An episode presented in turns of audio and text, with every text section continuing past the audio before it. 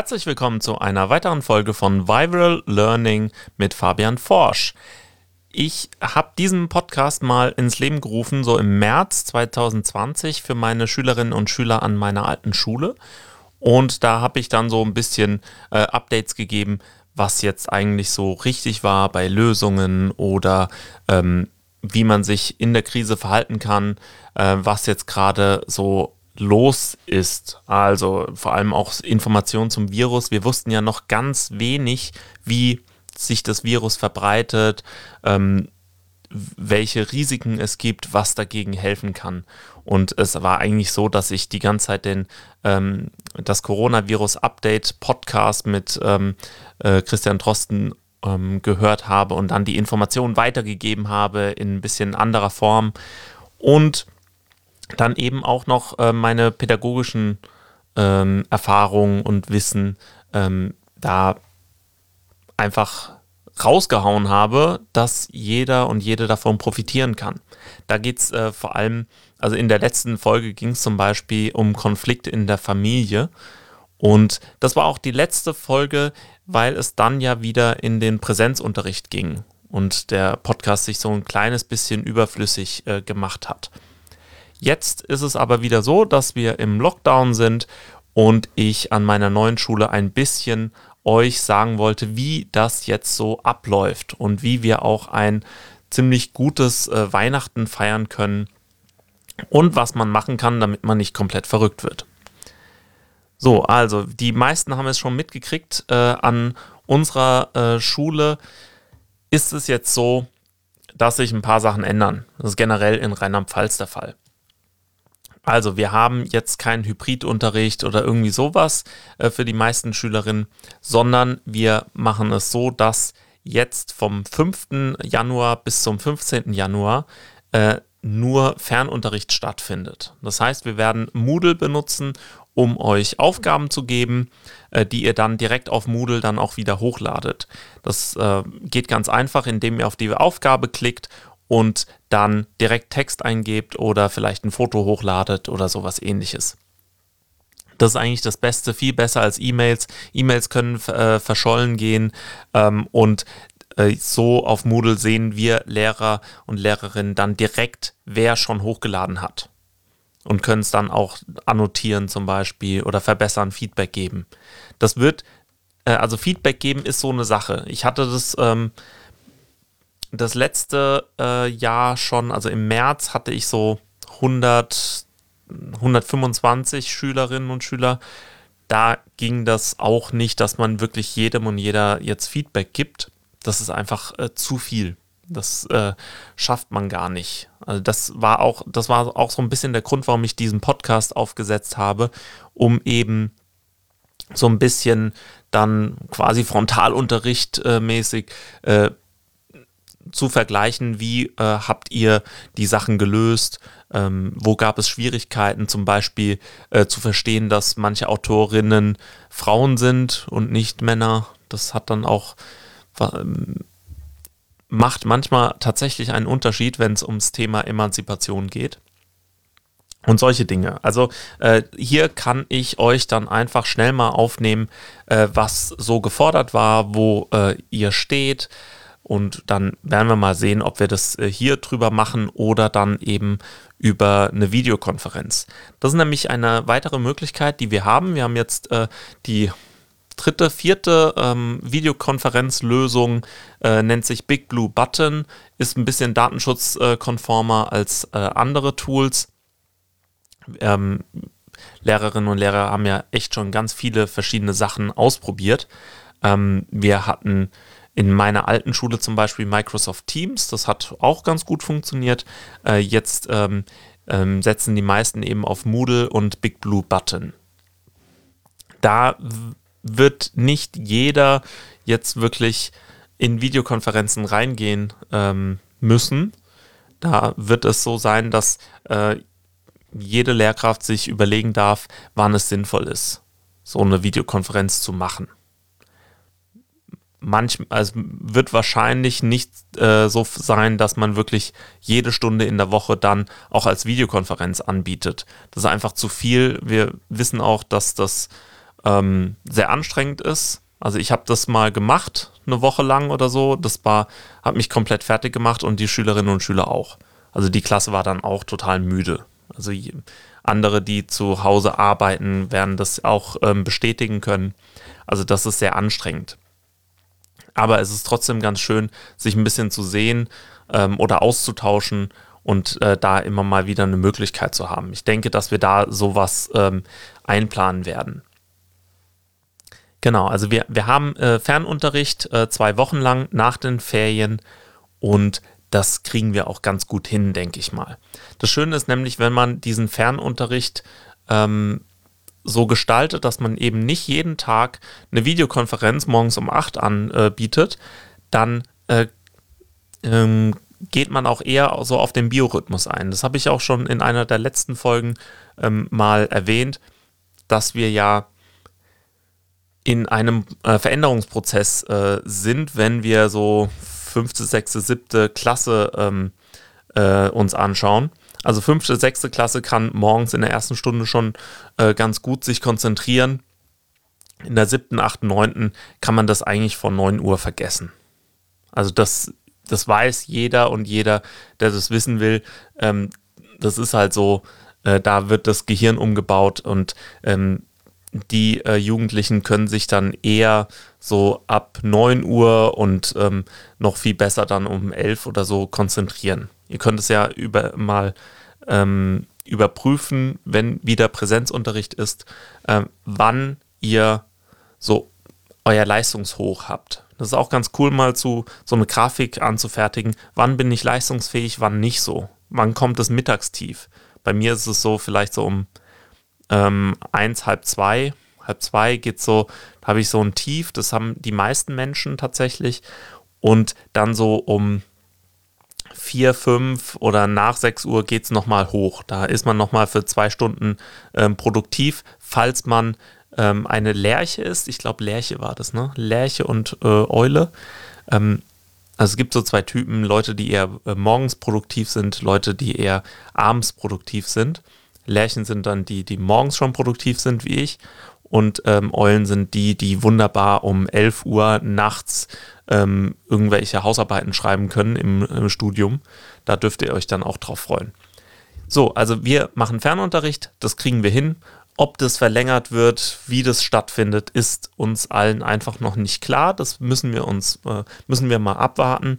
Wir wissen ja, dass äh, die Zahlen immer so einen Verzug von zwei, drei Wochen haben und die Todeszahlen dann auch nochmal äh, ein bisschen länger, weil ähm, Patienten, die in der Intensivmedizin versorgt werden, ähm, teilweise da wirklich ähm, mehrere Wochen auf der Intensivstation sind. Wenn wir jetzt schon beim Thema sind, ähm, also wie ist die Krankheit momentan? Wie läuft das ab? Wir sehen natürlich das Wachstum, aber es gibt auch ähm, ganz viele andere Tools, die uns helfen, das richtig einschätzen zu können. Da habe ich eins gefunden für Weihnachten, ganz interessant, ähm, von der Süddeutschen. Das ist äh, eine Zeitung, nur für die, die es noch nicht kennen. Die Süddeutsche Zeitung hat ein cooles äh, Tool online. Da hat man die Inzidenz, kann man sich anschauen. Bei uns ist im Rhein-Pfalz-Kreis ist sie ungefähr bei 300. Woanders ist sie eher bei 150 bis 200. Ähm, deshalb ist der Rhein-Pfalz-Kreis auch ein äh, Risikogebiet, also Hochrisikogebiet. Also, äh, und auch bei diesem Tool kann man sich anschauen, wie wahrscheinlich ist es denn, dass bei einer Familienfeier mindestens eine Person mit dem Coronavirus ähm, infiziert ist. Und da kann man jetzt mal schauen. Anzahl, äh, das, sind, das, sind, so ähm, zwei Sachen, die man angeben muss und dann kriegt man eine Lösung. Also einmal die Inzidenz wäre bei uns bei 300 und jetzt kommt es auf die Anzahl der Personen bei der Feier an. Also bei 20 Personen sind, hat man eine 23-prozentige Wahrscheinlichkeit, dass eine Person das Coronavirus ähm, trägt oder infiziert ist. Also das heißt nicht, dass diese Person dann auch infektiös ist, also andere, andere anstecken kann, sondern einfach nur, dass sie damit infiziert ist. Bei 15 ist es, äh, bei 15 Leuten ist es 18 Prozent, bei 10 Leuten sind es 8%. Und bei fünf Leuten, was ja jetzt momentan ungefähr der Stand ist für erlaubte Feiern, bin ich nicht ganz, ähm, äh, muss ich nochmal gucken, wie äh, die Familiengrößen und Haushalte sind. Aber da ist es, sind 6%. Und 6% sind einigermaßen überschaubar. Wenn man, wie ich, in Neustadt lebt äh, und da eine Inzidenz von 150 hat, äh, dann äh, sind es bei 5 ähm, Personen nur noch äh, 3% Wahrscheinlichkeit. Das ist äh, ein ziemlich cooles Tool, um Sachen einfach ein bisschen äh, klarer einschätzen zu können. Äh, verlinke ich natürlich und da sieht man auch so, wie so eine, wenn man ein bisschen runterscrollt, wie so eine Infektion abläuft. Also wann PCR-Tests anschlagen, wann man infektiös ist, also andere anstecken kann und wie die Erkrankung verläuft. Also wie, wie lange die läuft. Das ist ziemlich interessant. Und äh, bei mir ist es nämlich so, äh, meine Angst nimmt ab, wenn ich mehr über Dinge weiß. Und deshalb höre ich auch immer den, ähm, äh, das Coronavirus-Update als Podcast. Jeder weiß ja, dass ich äh, da total Podcast-närrisch bin. Ähm, und ich habe jetzt auch noch ein paar schöne Videos ähm, gefunden, die einfach ein bisschen mehr Hoffnung geben können oder uns äh, helfen, die Situation realistisch einschätzen zu können. Jetzt nicht, äh, jetzt nicht die, äh, die frohe Botschaft, dass äh, es überhaupt nicht gefährlich sei, das stimmt ja nicht. Aber ähm, es gibt da so Videos, die uns einfach so helfen, Gefahren richtig abzuschätzen und einzuschätzen natürlich. Also hier gibt es zum Beispiel ein Video vom Bayerischen Rundfunk zum Thema Kinderlähmung. Also die Polio, wie ähm, die in den 1950ern ähm, alle verunsichert hat. Und vor allem sieht man da auch, welche Spätfolgen das hatte und was für ein Wahnsinnsfortschritt so eine Impfung sein kann. Also wir, das muss man wirklich sich mal überlegen. Ähm, also Impfungen sind wahrscheinlich eine der krassesten und einschneidendsten äh, Erfindungen, die es jemals gab. Jetzt können wir das wieder nachvollziehen. Vor drei Jahren hätten alle gesagt, Impfung, ja, Impf, Impfpass zu verlieren und so, das war ganz normal und äh, da nicht so äh, das wichtig zu nehmen, das war alles, es war zu langweilig. Es war einfach zu langweilig. Wir haben uns daran gewöhnt, dass Menschen nicht mehr sterben, nicht äh, schwer erkranken an irgendwelchen Kinderkrankheiten, wie das schon äh, so rüberkommt. Und wenn man sich äh, diese, diese Dokumentation anschaut, die würde ich wirklich erst ab der 9. Klasse oder so an, anschauen, ähm, wie äh, schwierig es Kinder hatten, äh, die Lähmungserscheinungen hatten. Ähm, da denkt man sich, wow, krass, wie, wie gut läuft das denn ab, dass man da einfach mal schnell eine Krankheit besiegt hat? Innerhalb von zwei, drei Jahren und die Polio-Impfkampagne ging noch länger, aber ähm, man hat innerhalb von äh, einer verschwindend geringen Zeit äh, eine Krankheit ausgerottet. Ähnlich wie das mit den Pocken war. Also es gibt manche Krankheiten einfach nicht mehr, weil wir es geschafft haben, als Menschheit alle damit, äh, alle davor zu schützen durch Impfungen. Das ist, das ist eigentlich, äh, it's mind-blowing. Das kann man nicht nachvollziehen. Es ist, was für einen Impact das hat, das äh, ist, das kann man sich, das kann man nachvollziehen, indem man merkt, äh, wie sorglos wir äh, mit Krankheiten umgegangen sind vor noch ein paar Jahren, vor einem Jahr na, ja, vor einem Jahr hatte auch noch niemand Angst vor diesem Virus. Ja, gut, da ist ein Virus irgendwo in China. War schon öfter mal so. Aber ähm, es wurde die ganze Zeit gewarnt und wir haben immer gedacht, so, ah ja, komm, ist nicht so schlimm. Und ähm, innerhalb von einem Jahr haben wir tatsächlich einen Impfstoff entwickelt als Menschheit, ich rede immer als Menschheit, und äh, zugelassen und in massenhaft hergestellt und jetzt muss er verteilt werden. Und das ist äh, eigentlich eine wunderbare, frohe Botschaft, die dann äh, um Weihnachten rum ähm, uns Menschen verkündet wird. Noch ein bisschen klarer, wie es jetzt beim, bei der Krankheit, die vom Coronavirus äh, ausgelöst wird, ähm, Covid-19, wie, wie sich da die Lage verändert hat, gibt es ein Video von Quarks und Co. Und da sieht man, wie sich äh, wie sich die Krankheit ähm, verändert hat oder wie nicht verändert hat, sondern wie ähm, der Umgang mit dieser Krankheit äh, sich verändert. Und das ist ziemlich cool. Kann man sich äh, auf jeden Fall mal anschauen. Das ist auch eine sehr ähm, positive Dokumentation. Es ist nicht so, dass man danach keine Angst mehr hat, aber man denkt sich, äh, also man merkt, dass es hier Fortschritte gibt. Wir sind dem auch nicht komplett ausgeliefert. Ähm, es gibt Hausmittelchen wie Wadenwickel und ähnliches, aber es gibt, es gibt Möglichkeiten, das, ähm, diese Krankheit zu behandeln. Die sind nicht, nicht so, dass wir jetzt schon Medikamente hätten, die sehr gut ähm, helfen, aber ähm, es ist auch mal ganz gut, so einen Einblick zu kriegen, wie geht man denn mit der Krankheit um. Und wer äh, Englisch kann und äh, mal schauen will, wie, in, wie es in Wuhan momentan aussieht, äh, verlinke ich auch mal ein Video. Das ist auch wirklich nichts für äh, Kinder oder so. Ähm, das ist dann eher was für Erwachsene.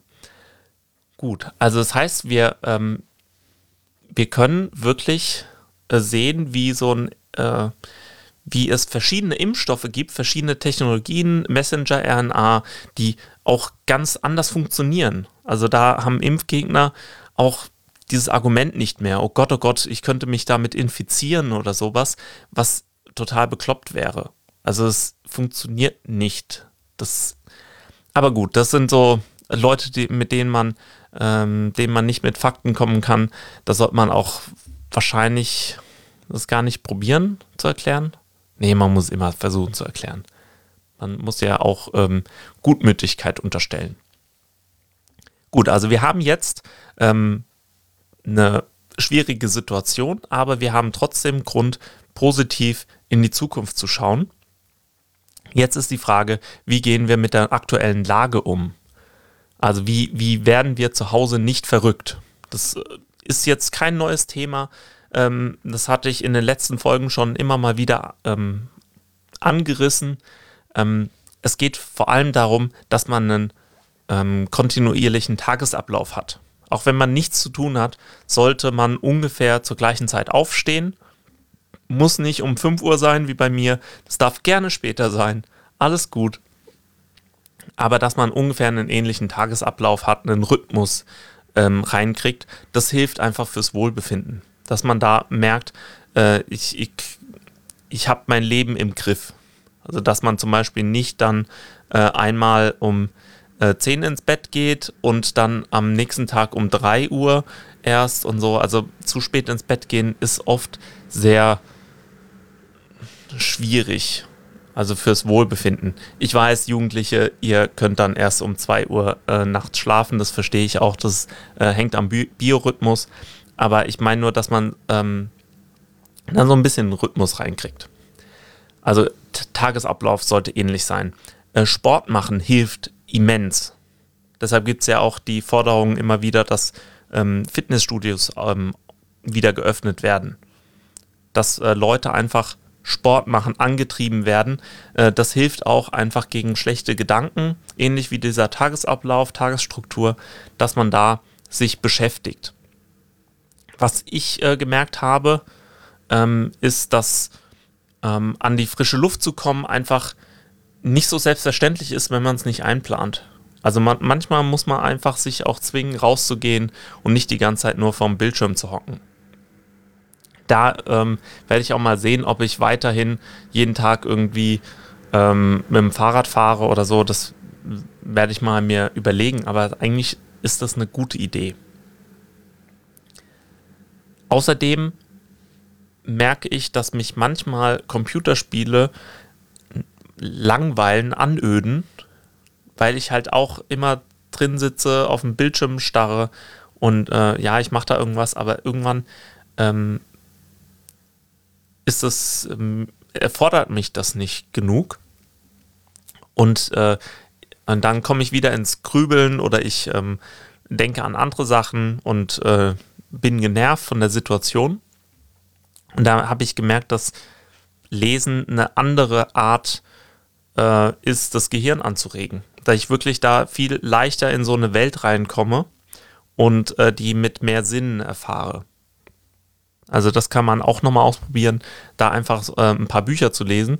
Ich empfehle ja Harry Potter ist immer gut. Immer. Also bitte. Wirklich. Harry Potter ist gut. Hast du noch nicht gelesen? Lies es auf Englisch. Wie ich äh, mit 13 oder so. Kann man machen. Kann man machen. Ähm, und es ist auch ganz cool, so äh, mein, mein, mein Tipp, oh, das, das klingt jetzt schon, ich bin echt alt, ne? Also, ich habe heute Morgen rausgefunden, dass Robbie Williams ja eigentlich so der Michael Jackson meiner Generation ist, nur mit weniger Skandalen. Und das, also wenn, wenn man die Lieder sich anhört, die sind einfach noch gut. Die sind einfach gut. Und dann hat er jetzt vor zwei Tagen noch ein Lied rausgebracht, äh, was äh, dieses etwas andere Weihnachtsfest thematisiert. Richtig cooles Lied. Finde ich gut, aber natürlich auch Live at Napworth. Das ist ein gutes Live-Album und die, also kann nichts falsch machen.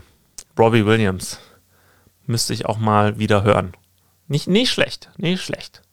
Na, sehr gut. Ich habe irgendwo noch eine Robbie Williams Biografie. Wissen die? Oder habe ich die schon verkauft? Tja, tja, tja. Nie gelesen. Aber ähm, hält, sich, hält sich wacker. Hält sich gut. Genau, also ähm, ich würde euch raten, ähm, meldet euch bei euren Freunden, äh, bleibt in Kontakt, spielt zusammen, auch online gerne. Also vielleicht auch äh, sucht ihr euch so eine Person aus, mit der ihr in Kontakt bleibt. Ein bisschen intensiver und dann halt nicht so viele verschiedene Leute. Das ist immer hilfreich. Und dann kriegen wir das Jahr jetzt auch noch äh, gebacken und kommen gut ins nächste Jahr rein. Ich denke, das äh, kriegen wir hin. Und dann sehen wir uns äh, irgendwann wieder. Wann das genau sein wird, werden wir dann sehen.